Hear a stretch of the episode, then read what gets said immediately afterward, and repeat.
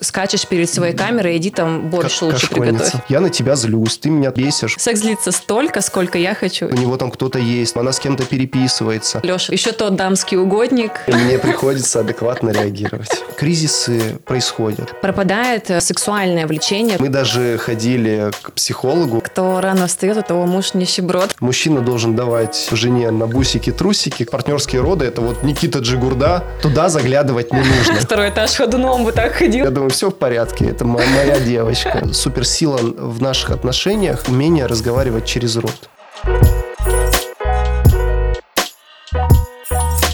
Приветствую вас, дорогие зрители. С кем не знакомы, меня зовут Любовь Левина. Меня зовут Алексей Левин.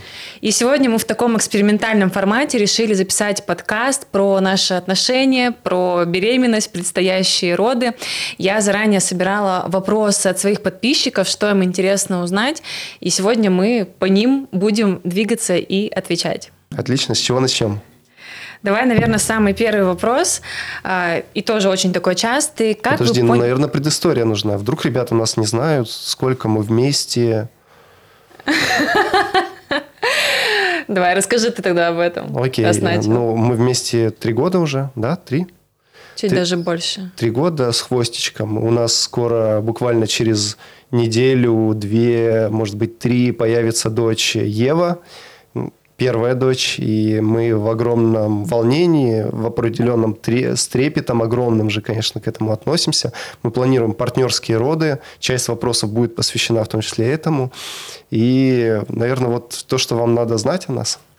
Да, поэтому я предлагаю начать. И первый вопрос будет, как вы поняли, что он, она именно тот-то? В общем, как ты понял, что я твоя женщина, а как я поняла, что ты мой мужчина? Могу дать инструкцию, как жить с таким человеком. Как я понял, что ты именно та, я до сих пор этого не понял. Вот честно, до сих пор не понял. Иногда мне хочется тебя убить. Поэтому это такой извечный вопрос. Мне кажется, по несколько раз на дню мы понимаем друг про друга, что мы именно те, а потом какая-нибудь херь случается, и мы такие... Слушай, ну, знаешь, мне кажется, что невозможно понять, что это именно тот человек. И, наверное, наша честность с тобой в том, что мы понимаем, что через 10 лет это может измениться. И что там, и что я буду не та для тебя, ты, возможно, будешь не тот. Мне кажется, что в начале отношений очень важно, чтобы было три кита, да, три ключевых элемента, а, по которым можно понять вообще, как бы эти отношения, стоит в них вообще ввязываться, либо не стоит. И лично для меня это история про уметь разговаривать друг с другом, делиться все, что внутри, приятное, неприятное, обидное, необидное, то есть не держать в себе. Второе – это секс, который будет удовлетворять обоих, не только одного или вообще никого. И третье – это наличие общей цели. И, соответственно, если в начале пути а, вы по всем вот этим вот трем параметрам совпадаете, то я думаю, что стоит в это все ввязаться. Плюс мне еще кажется, мы с тобой такие люди, которые любят играть в долгую. То есть мы тоже заходили в отношения не так, что ну попробуем, там что-то повыбирать, там может быть этот вариант, может быть другой. То есть мы как-то вот выбрали друг друга, приняли э, то, что у нас есть, да, там и багаж нашего прошлого опыта, да, и какие-то качества, да, которые, ну, с которыми мы готовы мириться, и, соответственно, просто вот окей, мы с этим работаем, мы меняемся, мы направляем друг друга, и, соответственно, идем по этой дорожке. Да, супер. Мне кажется, точнее тут и не скажешь. Идем дальше? Идем дальше. Ну, это, наверное, вопрос ко мне больше. Как из токсичных отношений появились отношения с Лешей? Какие тут принципы? Ну, мне кажется, мои токсичные отношения не заканчивались. Леша еще тот, на самом деле, абьюзер и манипулятор. Вот, наверное, если говорить про токсичные отношения, о, наверное, для меня это про то, что у женщины, если мы говорим про меня конкретно, это отсутствие какой-то внутренней опоры в себе, это отсутствие здоровой самооценки, чувствования себя, понимания, что она хочет. И, соответственно, как бы, ну, здоровый психический человек не попадет в такие отношения. Вот. И как раз-таки это ответ, ответ на вопрос, почему я в них попадала, то есть что со мной происходило. И, соответственно, еще одна была причина ключевая. Я всегда прыгала из отношений в отношения. То есть я себе не давала возможности сделать какой-то такой отступ небольшой, как-то поразмыслить, сделать какие-то выводы, правильные, неправильные, и просто вот из одних сразу в другие, потому что был внутренний страх оставаться наедине с собой. И как раз-таки, вот если говорить конкретно про Лешу, то я вышла из отношений впервые не кому-то, и поскорее как-то надо заменить человека, а вышла просто вот из них и все. То есть и чисто начала заниматься собой, изучать себя, вообще понимать, а, какая я, чего я хочу, какой мне нужен рядом мужчина, какие я хочу отношения. Потому что очень часто женщины хотят там классного мужчину, хотят крутые гармоничные отношения, но при этом забывают ключевой вопрос, а какой она должна быть чтобы этот мужчина на нее обратил внимание. И, соответственно, этот перерыв, который у меня был вот между отношениями, он как раз-таки был мне нужен для того, чтобы вот эти нужные качества для себя прокачать, понять себя, изучить себя, выстроить эту внутреннюю опору, уверенность в себе, самооценку. И, собственно говоря, ты и притянулся. Но есть еще один секрет. Я писала заметку «Портрет идеального мужчины». Вот. Поэтому, мне кажется, тоже сработало. Это какая визуализация, материализация, что из этой серии. Я знаю, что у тебя э, кто-то из подписчиц особо внимательных просил хотя бы пару пунктов из этого списка про идеального мужчину рассказать. А ты, кстати, знаешь этот список? Я тебе его читала или нет? Честно, я уже не помню. Так, ну давай посмотрим, что здесь есть интересное. Слушай, ну вот один из пунктов сопровождает меня на родах, поддерживает, создает лучшие условия. Так-то. Ну, пока все по плану. А, в нем отсутствует брезгливость. Мне кажется, это прям важно, чтобы там не было такого, ой, там ты пукнула, там, не знаю, что-то там еще. Ну, то есть ты сейчас самый важный, я так понимаю, пункт ты называешь, да? Не, ну просто говорят, что на родах можно обосраться. Я, честно, переживаю на этот счет, но как бы ты вроде бы готов. Главное, в, микрофоне, в микрофон говори, чтобы на подкасте не обосраться. Дальше. Ухаживает за собой. Стрижка, борода, ногти, мытье тела. Видимо, у меня был неудачный опыт с грязными мужчинами. Ну, ты вроде бы моешься раз в день. Да, а ты грязная девчонка. Что еще? Он приучает меня к роскошному образу жизни и желать больше. Ну, собственно говоря, ну, приучил, да. и теперь сам страдает от этого. Да, свозил э, тогда еще не жену, тогда еще невесту, даже не невесту тогда еще, свозил девушку на, на круиз в Дубай. Все, теперь и подавая ей сумки, машины и прочее. Что еще? А, в сексе преследует цель удовлетворить меня. Он сам проявляет инициативу и рад, когда это делаю я. Секс длится столько, сколько я хочу. Я получаю с ним оргазмы, мы развиваемся в сексуальном плане. То есть такой секс-преследователь получается? Мне кажется, я просто как тебя секс-раба, использую, судя по этому пункту. Но это реально очень важный элемент, я считаю, как я сказала, как один из трех китов здоровых отношений, да? Один из трех секс-китов. Потому что без этого, ну, Сложно, сложно. Что еще здесь интересное? О, вот это, наверное, твоя боль, но и моя радость. Адекватно реагирует на то, что я не люблю готовить и убираться. Ну, почти ну, адекватно. Мне приходится адекватно реагировать. Вот, в общем, это были ключевые такие моменты, пункты.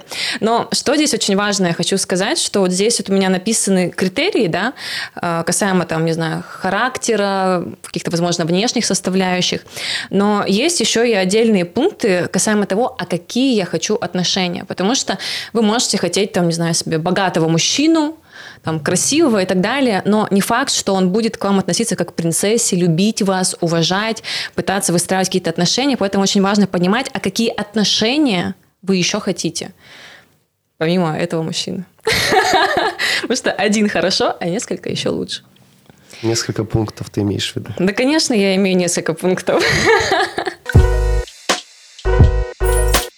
Такой вопрос. 50 на 50 в отношениях с мужчиной. Норма ли это для вас? Ну, здесь важно понимать, что закладывал... Э, Я думаю, тема финансов. Э, ну, мне кажется, это не норм. Мы с нашим э, семейным финансовым консультантом спорим на эту тему. Он говорит то, что обязательно должен быть семейный бюджет. Нужно как бы силами обеих сторон пополнять эту копилку да, на общие какие-то общедомовые нужды, как говорится. Но я почему-то ну, сам себя растил в парадигме, когда ну, мужчина должен на себя брать больше, гораздо больше, и как бы одна из таких сверхзадач мужчины обеспечивать свою семью. Как-то я жил, вот, наверное, в более старомодной вот этой парадигме до всей этой уравниловки полов и прочего. Поэтому, ну, в моей картине мира, то есть профицит ресурсов со стороны мужчины, да, денежное изобилие должно быть больше, чтобы ну, девушке объективно, жене матери его ребенка не было необходимости там работать или как-то сильно фокусироваться на зарабатывании денег. Я знаю твою позицию на этот счет, что типа есть э, общий... У меня любимая моя фраза, кто рано встает, у того муж нищеброд. Поэтому мужчина должен добытчиком быть. Да, и я знаю то, что как бы у нас такая шутка в семье, что Лешины деньги – это общие деньги, а Любины деньги – это Любины деньги. И ну, я считаю, что даже больше как бы мужчина должен давать э, жене на бусики трусики, как ты говоришь, и еще и поддерживать, закрывать все потребности семьи. Но при этом, согласись, у нас с тобой изначально не так было выстроено. То есть я, в принципе, всегда была очень таким самодостаточным человеком, я всегда зарабатывала свои деньги. И когда мы вступили вот в эти отношения, а, я помню, что ты вот в твоей как бы идеальной парадигме, да, что мужчина как бы содержит женщину, плюс там как-то все фантазировали на тему типа выдачи зарплаты жены. Зарплаты жены, да. Да, но этого очень долго не получалось. Опять-таки потому, что я привыкла, что я сама все на себе тащу. А, это тоже как бы мой паттерн с прошлых отношений, где во мне воспитывали вот именно такую женщину, которая должна все сама, меркантильная тут не нужна, так что надо трудиться. Работящая лошадка должна быть. И мне очень сложно было перестроиться, поэтому и, да, еще один ключевой фактор, что я очень боялась просить. То есть у нас как бы не было такого, что ты такой, мне даешь деньги каждый месяц, но я сама и не просила, поэтому для меня было удобно э, и выгодно зарабатывать самой, чтобы не оказаться в ситуации, где, например, я у тебя прошу, а ты мне, например, отказываешь. Потому что, мне кажется, самое страшное в этом всем – это именно получить отказ. И, собственно говоря, по-моему, года спустя два, наверное, наших отношений, как-то мы впервые в это зашли, когда у меня там случилась депрессия, кризис, и я вообще перестала работать, и тогда мы начали менять эту парадигму, и уже ты такой, все, давай ты будешь говорить, на что тебе надо, я тебе буду давать. Ну да, друзья, чтобы вы не думали, что есть какой-то сразу, все мы зашли в, в идеальные там отношения, контексте финансов, распределения финансов в семье. Это было действительно не так. И это была огромная работа с обеих сторон. То есть и для Любы было очень важно как бы ну, быть, научиться быть слабой и уязвимой, и из позиции просить, да. И для меня было важно, ну, во-первых, и повышать свой финансовый доход, а, дабы обеспечивать уже не только себя, но и уместить в себя вот эту вот в своей картине мира новую парадигму, что теперь как бы мне, мне нужно еще кого-то обеспечивать. То есть, что это нормально, когда у меня просят деньги мой партнер на, на свои какие-то расходы. Еще, мне кажется, стало переломным моментом а, именно наша подготовка к беременности. То есть я понимала, что, а, скорее всего, я не буду работать в декрете, и денег у меня не будет. И то есть, соответственно, мне в любом случае придется у тебя их просить. И, собственно говоря, мы такую решили устроить демо-версию нашего декрета, где я прям вот училась у Леши просить деньги. Это было безумно сложно, и, но при этом я поняла, что когда ты в таком формате доверяешь мужчине, когда он добытчик, женщина может расслабиться. Это, в принципе, один из ключевых факторов, э, ну, беременности, потому что именно в расслабленном состоянии женщина может там, зачать ребенка. Вот. Но есть еще, мне кажется, один фактор ключевой. Я помню, мы столкнулись с тобой с таким кризисом, а, что когда, так скажем, либо женщина тащит на себе, либо когда у них там 50 там, на 50, например, а, ну, лично у меня, не знаю, как у моих подписчиц, пропадает э, именно сексуальное влечение к мужчине, потому что ты не воспринимаешь его как самца, как добытчика, то есть ты просто как, как, друг, если там 50 на 50, как партнеры равные, да, если ты его там содержишь, пока он там попивает пивасик, да, то как мужик с яйцами.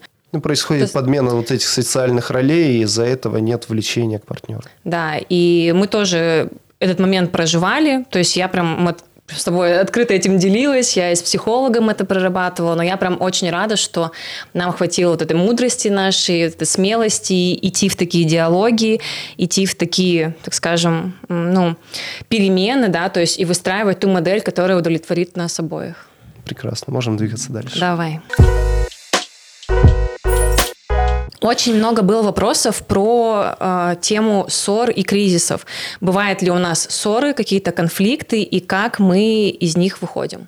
Ну, безусловно, в любых отношениях, что вы вам не говорили, не транслировали в соцсетях,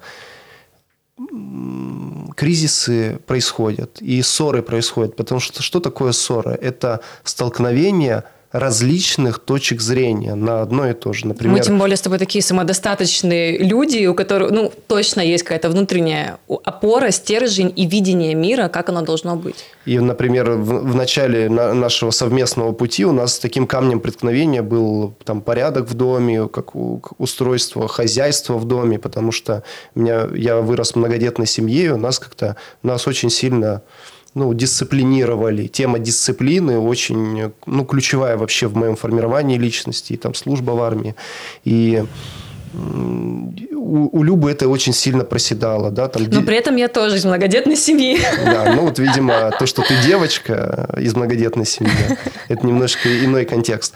И вначале там, там элементарно там покушать, не убрать за собой, там, не помыть посуду, не привести как-то помещение, помещение в тот вид, в который ты в него пришла. Для, ну, для меня это был прям жесткий э, триггер, и меня постоянно с этого, как говорит Люба, пидорасило. И поэтому мы часто прям срались из-за этого. Да, я прям ругался, прям топал ножкой.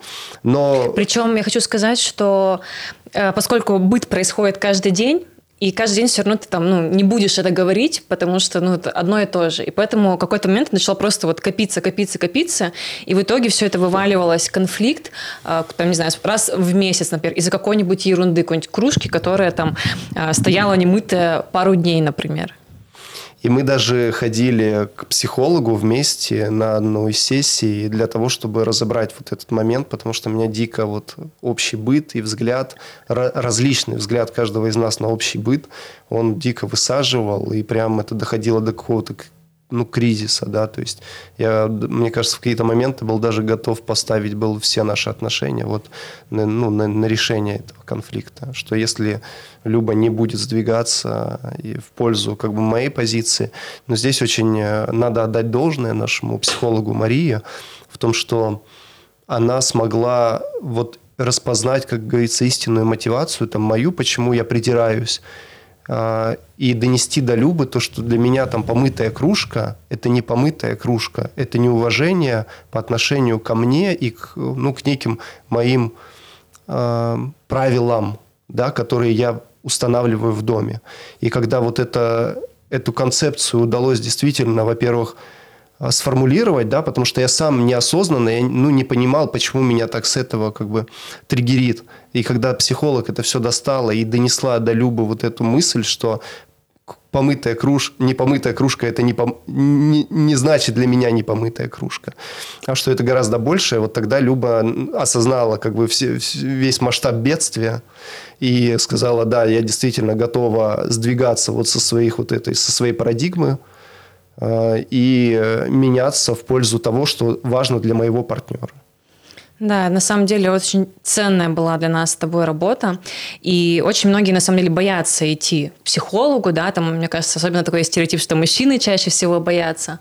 Но вот для меня тоже, да, это было инсайтом, потому что мы по-разному немножко видим мир с Лешей, да, то есть действительно для меня там неубранный плед с дивана, немытая там одна какая-нибудь кружка в раковине, это просто вот как некий факт. Немытая кружка, неубранный плед, все, то есть меня это не триггерит, меня это как-то не задевает, меня просто в моем, наверное, видении это как заблюрено вот так вот. У Леши это уже какие-то другие мотивации, для него это и проявление заботы, и проявление любви, то есть когда все вот так вот чисто и приятно.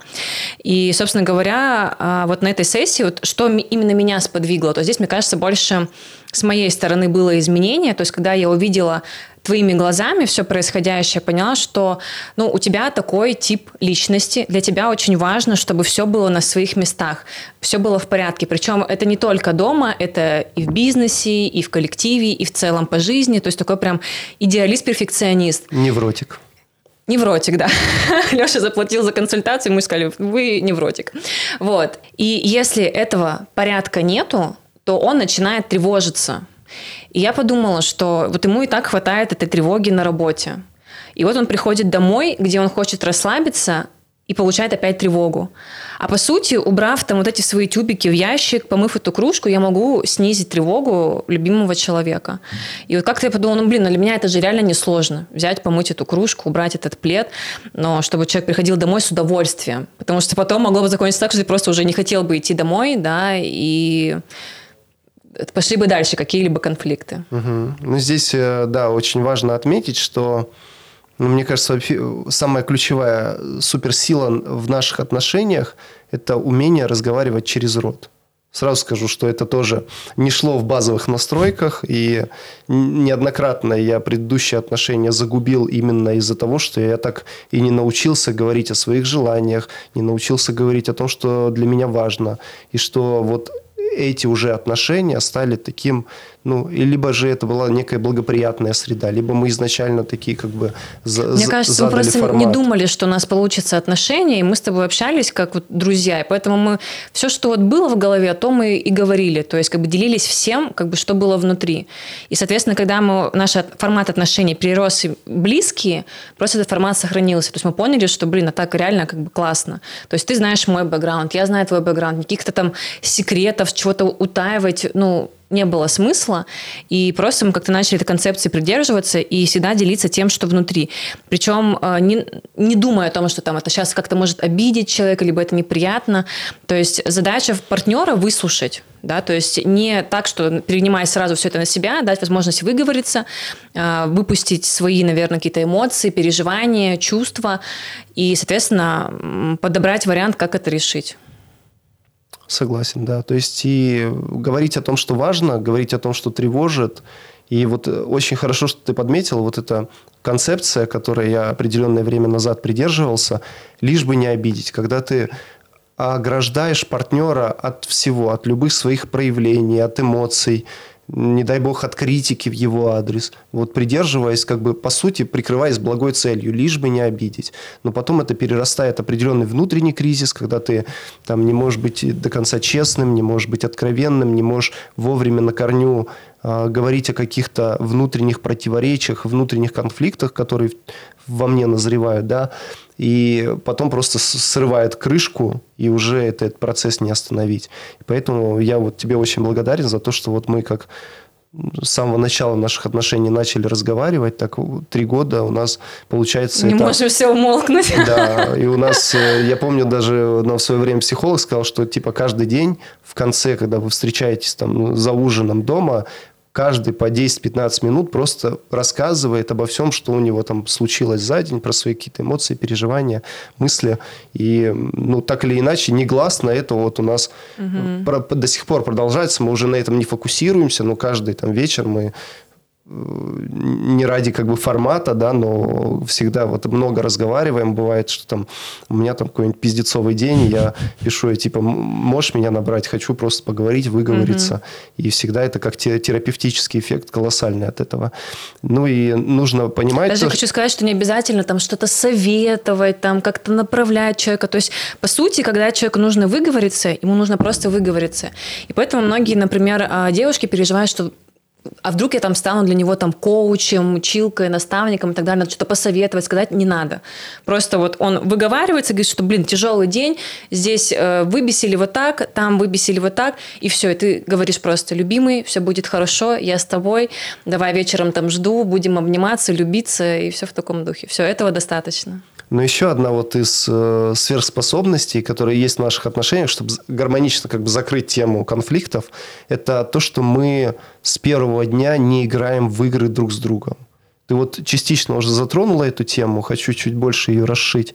Это история про то, что, вот знаете, всегда в подростковых отношениях, там, я ей не буду звонить первый, типа, я считаю, что она виновата, там, а он не так косо там на меня посмотрел, там, и прочее. Вот, я насуплюсь и буду ходить, чтобы он себя почувствовал виноватым, я не буду с ним разговаривать, целый день не буду ему писать. Это все булшит. Это вот действительно пережит каких-то юношеских, там, 15-летних отношений, и когда взрослые люди это тащат за собой, то как бы как можно построить взрослые отношения, используя вот эти вот детские методы, де- детские методы, поведенческие паттерны. И у нас прям ну, на уровне какого-то ДНК нашей семьи есть вот это отсутствие игр – друг с другом. То есть, если там Люба где-то накосячила, там я ей скажу, типа, мне, ну, мне не нравится, что ты сделала, типа, если там, да, она там, я что-нибудь взгрелся на нее, но я не буду ходить с кислым лицом весь вечер, я как бы скажу, я на тебя злюсь, ты меня там бесишь вот этим, этим, этим. То есть, мы говорим как есть, и это действительно приносит колоссальный эффект. То есть, мне кажется, из правильных решений в контексте семьи, в контексте отношений, это вообще одно из ключевых. И то есть у меня даже вот, я, я неоднократно порывался написать об этом пост, но я надеюсь, что когда-нибудь напишу у себя в телеграм-канале. Это у нас есть правило такое, по-моему, у одного из поэтов 20 века были такие строчки, которые потом вошли в песню «Елки» и Ильи Лагутенко, уходя на миг и уходя навек прощайтесь, когда уходите на миг. То есть о чем это для меня? Это о том, что каждый день, когда я ухожу из дома с утра, я всегда как бы мы там, в каких бы эмоциях мы не засыпали, да, там, как бы мы там, возможно, там друг друга там накануне не выбесили, не расстроили, я все равно подхожу, я Любу всегда там в большей части спящую целую, потому что я понимаю, что когда-нибудь этот, ну, этот день окажется последним. И ты никогда не знаешь, какой из этих дней окажется последним. И я хочу, чтобы в последний свой день я также ее поцеловал с утра и ушел из дома. И все. все Поэтому, мне кажется, это отличная как бы концепция, когда ну, каждый день нужно ну, относиться друг к другу. Я понимаю, что это, возможно, шиза и какой-то фатализм, но каждый день относиться друг к другу так, как будто этот день может оказаться последним. И вот Просто представьте на секунду, а хотели бы, чтобы ваш текущий там день с партнером, та эмоция, нота, на которой он заканчивается, или та эмоция, нота, на которой заканчивается как бы ваша встреча перед тем, как вы разлучаетесь, пусть даже вы поехали на работу, хотели бы вы, чтобы ваш партнер это запомнил как последнее воспоминание о вас? И мне кажется, вот из такой парадигмы очень сильно может измениться вообще в целом восприятие отношений – еще хочу добавить, что, в принципе, мы стараемся конфликт решать сразу. То есть не растягивать его там на неделю, там, на две и так далее. То есть э, может быть такое, то есть я как девочка, конечно, более эмоциональна, я прям могу обидеться, так отвернуться, так вот пыхтеть, вот чтобы вот он понял, что я там сейчас злюсь.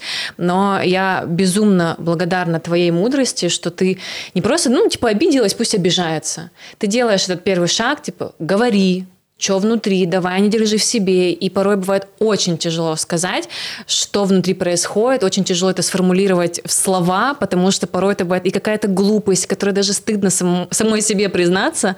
Вот. Но я безумно благодарна тебе, что ты всегда вот это из меня вытаскиваешь, я это проговариваю, мы это все решаем и засыпаем. То есть нет такого, что мы там реально вот неделю играем друг с другом, вот эти кошки-мышки, да, там кто там прав, кто не виноват, вот. И мне кажется, это очень важно для мужчины, ну, быть вот таким вот лидером, быть сильным. То есть первый шаг – это не про слабость, это именно про силу. И женщина, она не будет там считать, что вы там каблук, например, да, она будет считать, что видеть в этом пример, что если он делает первый шаг, то есть я для него ценна, он меня любит, и в следующий раз она сделает этот первый шаг. Это, мне кажется, очень важно. Ну да, и вот ты частично затронула тоже мысль про, про проживание эмоций. Вот, например, в предыдущих отношениях для меня за партнера это было там подобно концу света. Я терялся, я вот реально как какой-то олененок, ослепленный светом фар, просто вот стоял перед этим ужасом, типа, мой партнер плачет, что случилось, а что сказать, а как поддержать, а как не навредить. И я просто был в такой растерянности в позиции какого-то просто ребенка. Ну, это оцепенение просто. Оцепенение, есть же разные да, реакции, да. да. То здесь именно есть реакция «беги» там. Бей, беги. Вот здесь было именно сто... замри, короче. Замри, угу. да, что при, прикинуться мертвым. И здесь э, именно вот в отношениях с тобой ты научила меня, во-первых, не принимать все твои эмоции на свой счет. Мне кажется, это одно из ключевых. Потому что когда ты в отношениях, ты, безусловно, все происходящее принимаешь на свой счет. И, во-вторых, э, то я надеюсь, что нам удастся проповедовать уже в общении с Евой, это давать возможность проживать эмоции. То есть вот у нас, например, из недавнего, что-то тебя тоже на днях накрыло, и, и Люба там ревет. Э, как раненая касатка. Да, как раненая касатка. И я понимаю, что это ее эмоция, она не связана со мной. Даже если она связана со мной, я с ней говорю, что случилось, расскажи поплачь, тебе плохо, ты плачешь, тебе грустно, ты плачешь. Обязательно надо найти этот рилс. А, и то есть я просто как бы даю человеку возможность действительно порыдать. Я не пытаюсь ее успокоить и сказать, ой, все, все, все да будет не хорошо, плачь, не плачь, да, не плачь, все нормально, он вернется, найдешь себе нормального мужика. А, я говорю, да, давай поплачем, поплачь, порыдай, поори, там, Подушку, разбуди соседей. Да, у Любы раньше был, этот метод э, проживания эмоций, она, у нас это называется пиздить подушку. Но он и сейчас есть, просто сейчас я ну, менее видимо, мобильна для да, таких я действий. ча- чаще на работе. Потому что когда мы на, на Бали жили вместе 24 на 7, и... Он просто второй этаж ходуном вот так ходил, пока да, там... бывало что-нибудь Люба выбесится, я там внизу работаю и слышу, как дом ходуном ходит, Люба орет, сука, и пиздит подушку просто, там кровать скрипит. И я такой, я думаю, все в порядке, это моя девочка, все. Люба проживает эмоции, не надо ее успокаивать, надо ей этот опыт Но Это тоже очень пройти. ценно, потому что я проживаю эмоции, и потом я уже выхожу с холодной головой разговаривать. То есть мы там, поэтому мы с тобой там не сремся, что ты там козел, там, а ты вот такая. То есть я там где-то это прожила, ты там посидел, попил чаечек вот так, э, и все, я выхожу, такая, все, давай говорить. Все, потому что как бы уже остался именно холодный разум, эмоции остались там где-то в подушке, в матрасе и так далее. Да, мне кажется, следующий этап э, здоровых отношений наших – это когда я научусь проживать эмоции, когда я начну там, через, может быть, какие-то единоборства, вот выплескивать вот эту накопившуюся скрытую агрессию, потому что вот сейчас, к сожалению, в моей жизни ну, нет контекста, при котором я мог бы себе в первую очередь позволить это делать, потому что для меня до сих пор вот это, знаете, как э, стопор, как вот эта вот комната закрытая на замок, именно про проживание эмоций. Для меня пока это Но, тем не менее, мы с тобой пару раз в поле орали, я тебя ну, вытаскивала. Да.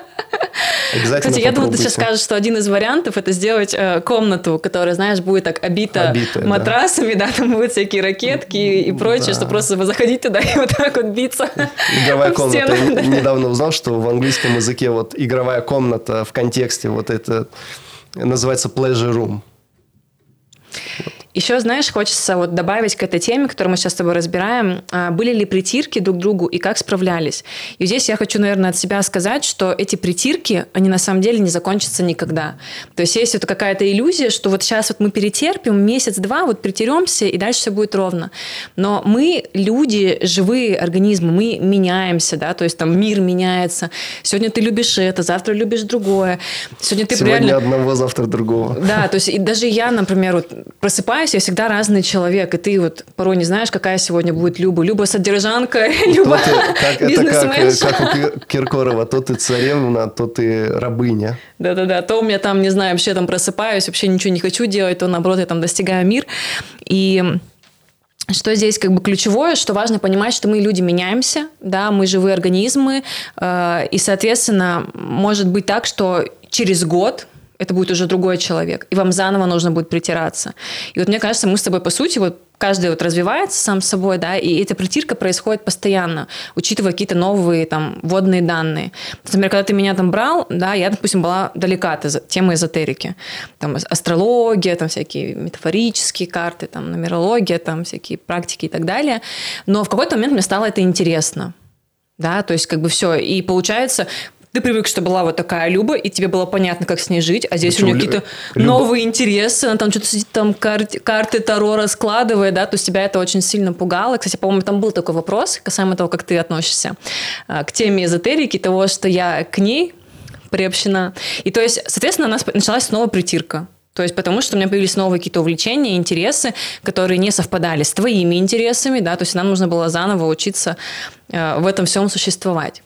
Вот, кстати, поделись, как ты к этому относишься. Шизотерики? Шизотерики, да. Как ну, ты это принял, потому что для тебя, ну, помню, что тебя прям с этого вообще прям вот тебя чеку сносило, то есть ты вообще в это не воспринимал это никак. Ну да, у меня для меня это раньше было как э, красная тряпка для быка. И э, очень тяжело мне это давалось, а тем более, когда это при, пришло в наш дом. И я прям дико бесился, когда ты начала, начинала мне про эти всякие...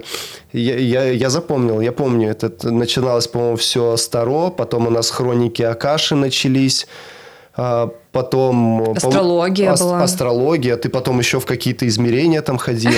Не знаю, 5D, по-моему, еще не было, это дальше.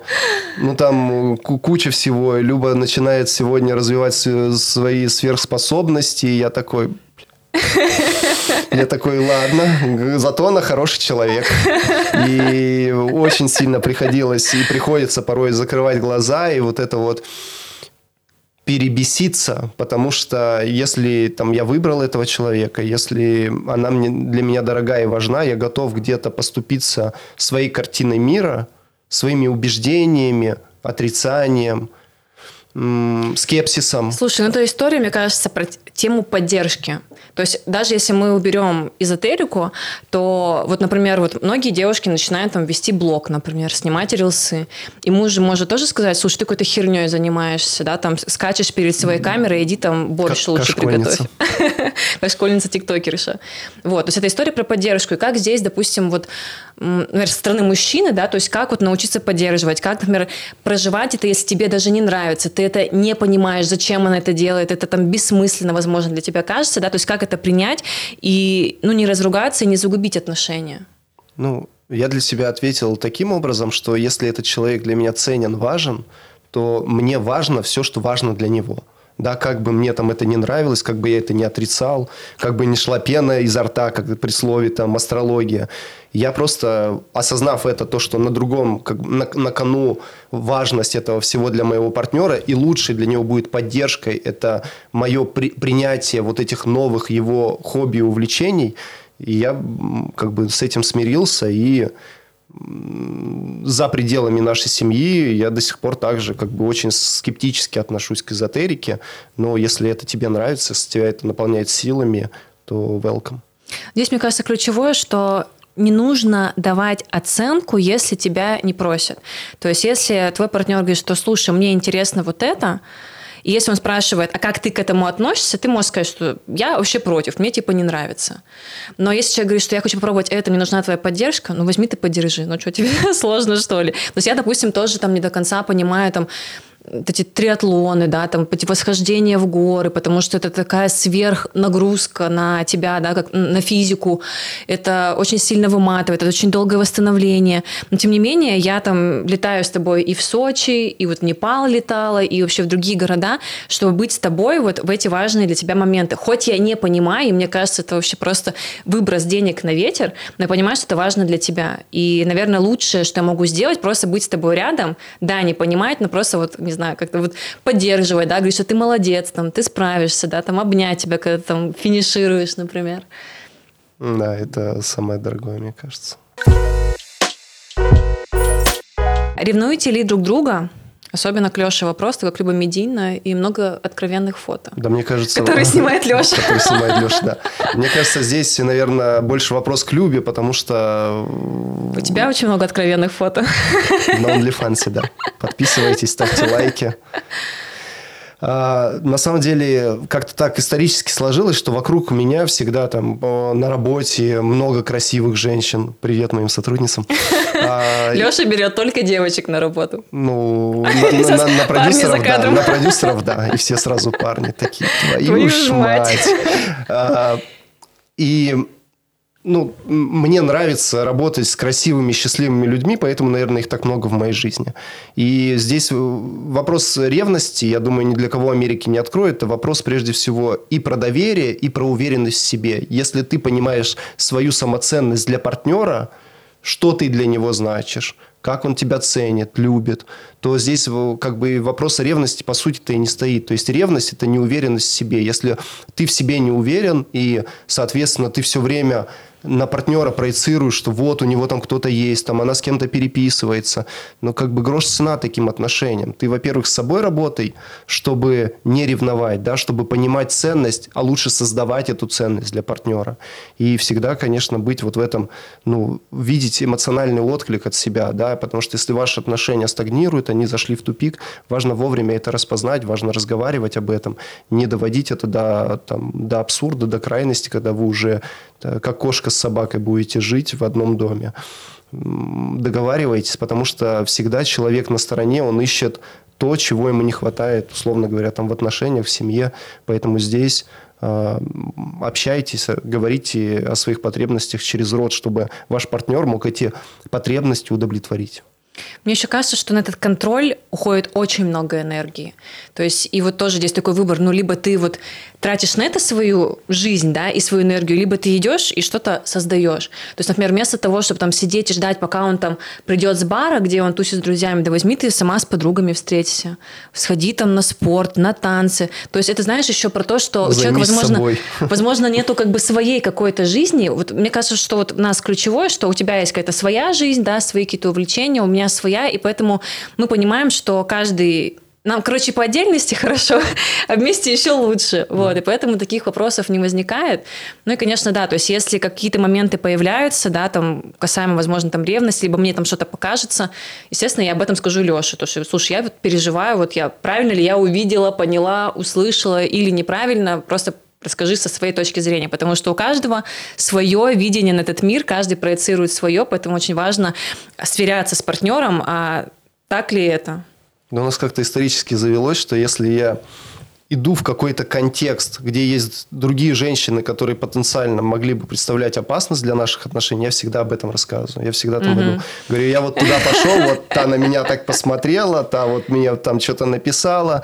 Ну, то есть у нас это абсолютно нормально рассказывать вот о людях, которые где-то как-то появляются, но, конечно же, ни, ни до чего большего это не приводит. Ну, я тем более знаю, кого выбирала. Леша такой, еще тот дамский угодник, то есть он всегда, не знаю, как-то вот располагает к себе девчонки, все от него тащатся, и он там, и ты сам по себе к нему очень такой нежный, бережный. И то есть, если ну, бы, да. я не знаю, меня бы постоянно бы с этого триггерило бы, я бы просто бы уже сидела с, не знаю, там, с дергающимся глазом, вот. Но я понимаю, что это ты просто такой. То есть не потому, что ты к ним, не знаю, так тянешься, не потому, что они тебе там нравится, ты хочешь тащить э, в постель, а просто потому, что для тебя женщина – это такой вот объект, о котором нужно заботиться. Ну просто женщина это может считывать по-своему, да, да там как знаки внимания. Вот это, это, уже, это уже ее проблема. Да. вот. А то, что ты закладываешь, я это знаю, понимаю, и вот у меня тоже, в принципе, такое же, мне кажется, отношение. Ну, не такое же, но в смысле, я с мужчиной тоже очень легко общаюсь, да, то есть это может быть и флирт, да, это может быть какие-то и глубинные темы, но это не означает, что я там тебя не люблю, да, то есть просто я такой легкий человек, и я могу задавать там любые вопросы, и каверзные, и не очень, то есть, ну, потому что это просто диалог. Ну да, и мне кажется, очень странно было бы, если бы я в отношениях весь такой как бы про заботу, про любовь, про какое-то обволакивание партнера, а выходя в мир, я всех женщин ненавижу и вообще как бы с ними не здороваюсь и говорю все изыди и прочее. Поэтому, ну, это невозможно вот по щелчку менять, э, меняться, приходя в семью и выходя за ее пределы. Поэтому то, то, как я отношусь к своей любимой женщине, плюс-минус я отношусь ко всем женщинам, которые есть в моей жизни. Я предлагаю перейти, наверное, к теме все-таки беременности, родов и партнерских родов. Как интрига до конца держала. Да, да. А, давай возьмем какой-нибудь интересненький вопрос. Ну, про партнерские роды, наверное, давай. поговорим, почему вообще... Кто был инициатором партнерских родов?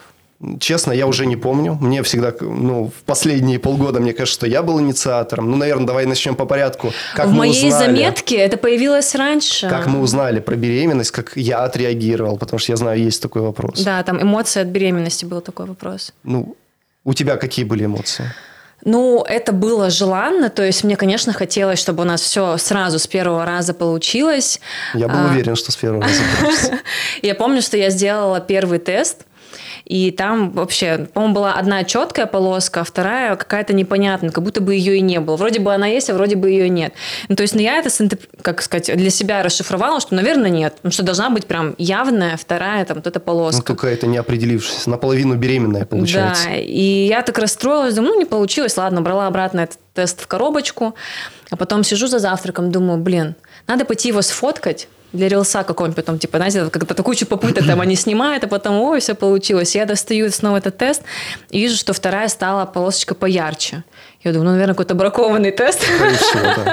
Думаю, нам же написано, через минуту он проявится. Прошло, типа, уже 10 минут, и он только сейчас проявился. Думаю, ну, скорее всего, какой-то глюк. Какой-то нерешительный, получается. Не определившийся.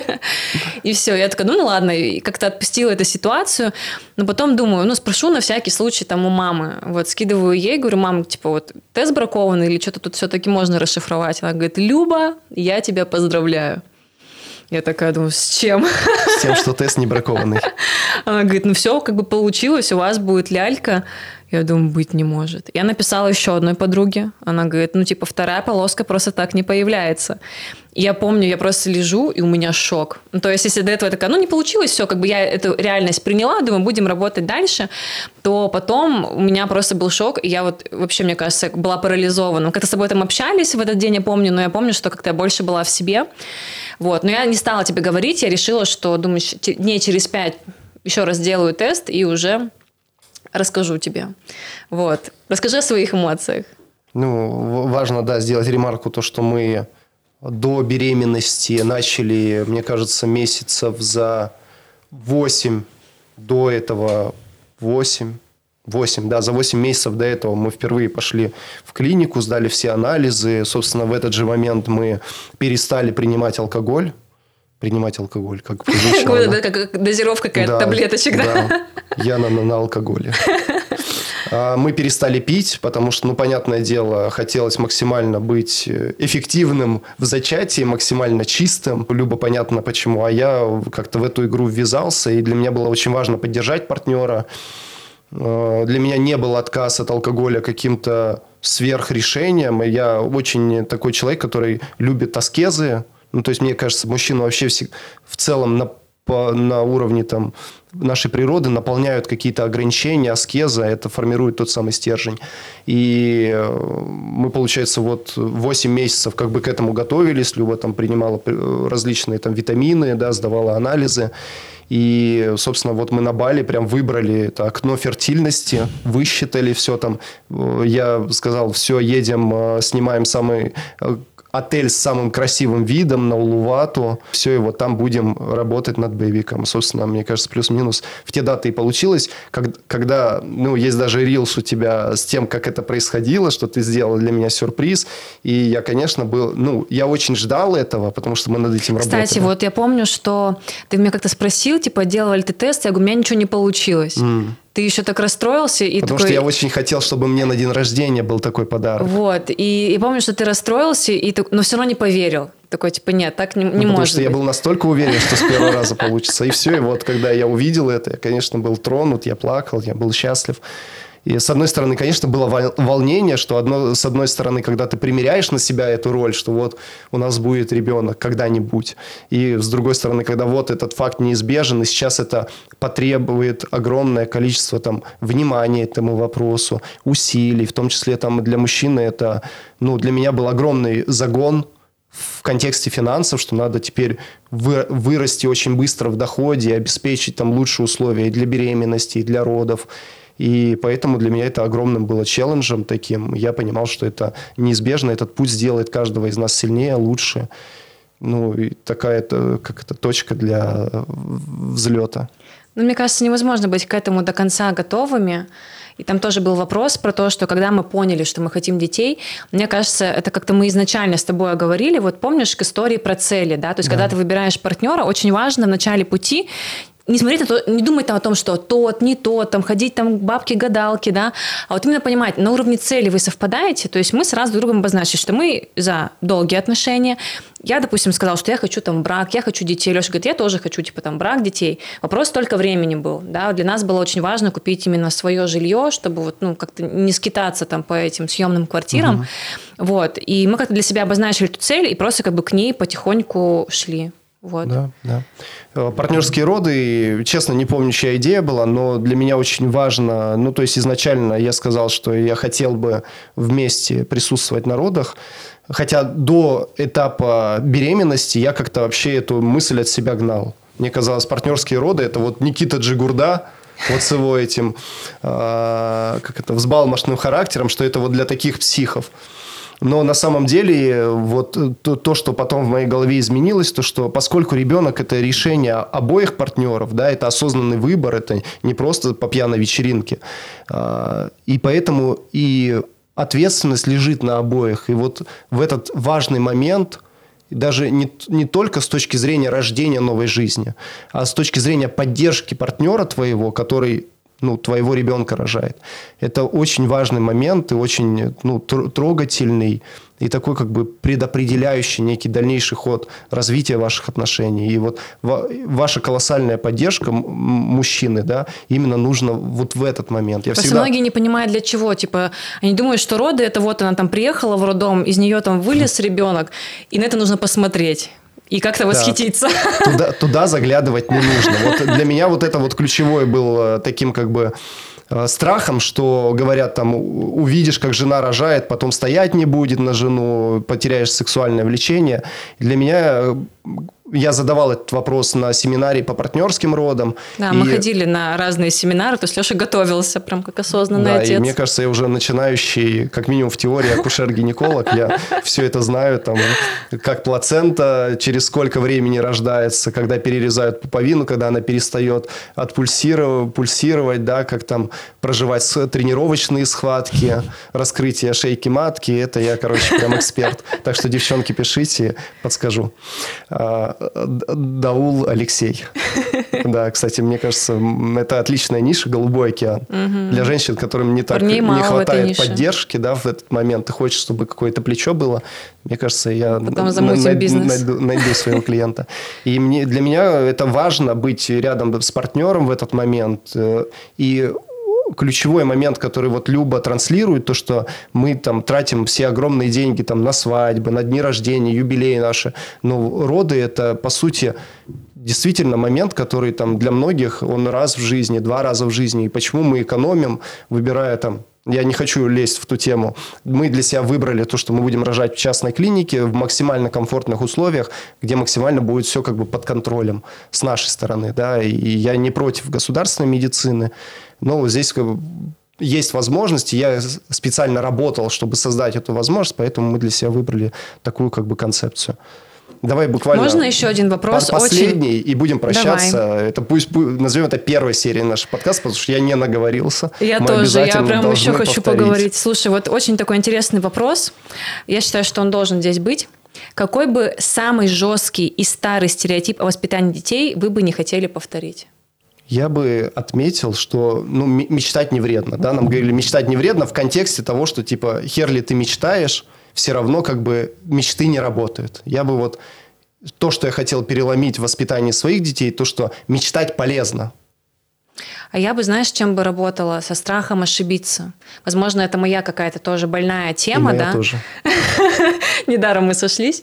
Вот. Э, именно показывать ребенку, что ошибаться это нормально, и что после одной попытки, ну, не нужно останавливаться, нужно еще раз попробовать, и еще раз, и еще раз. И как-то это культивировать, чтобы не было, как у нас с тобой, мы такие прям перфекционисты, все должно быть идеально, сразу правильно, что-то пошло не так, и мы там все в тревоге, нам плохо и так далее. То есть вот хочется вот эту какую-то легкость развить в ребенке, чтобы она понимала, что что мир не рушится, и можно пробовать еще, еще и еще. Мне кажется, вообще это самое главное. Я вот как предприниматель по себе могу сказать, что вот за там, весь свой 12-летний опыт предпринимательский, только в этом году мне один из моих товарищей подсветил вот этот момент. Говорит, Лех, ты больше боишься, чем делаешь.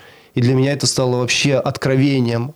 Я Просто я плакал, когда я это осознал, и с тех пор мы начали активно расти, там за лето там выросли в три раза там по людям, по выручке, и вот это вообще ключевое. То есть, по сути, если ребенок с детства будет не бояться ошибаться, это кардинально повлияет на его жизнь. Согласна. Все, на этой ну позитивной что... ноте. да, будем прощаться. Спасибо, что досмотрели до конца. Напишите, пожалуйста, в комментариях, какие для себя взяли самые главные инсайты, что особенно откликнулось. Ну, я думаю, что можно написать вопросы, вопросы на, следующий, на, следующий. Да, на следующий подкаст, потому что действительно хотела все сегодня разобрать, но просто мы уже не укладываемся да, по таймингу. Там очень много чего еще интересного, поэтому делитесь, пишите. Я думаю, что в следующем подкасте у нас уже будет официально трое. Ну, а может быть, мы и пораньше организуемся? Может быть. Вот, поэтому пишите обязательно. И увидимся в следующем выпуске. Да, друзья, Пока-пока. спасибо. Спасибо за то, что интересуетесь.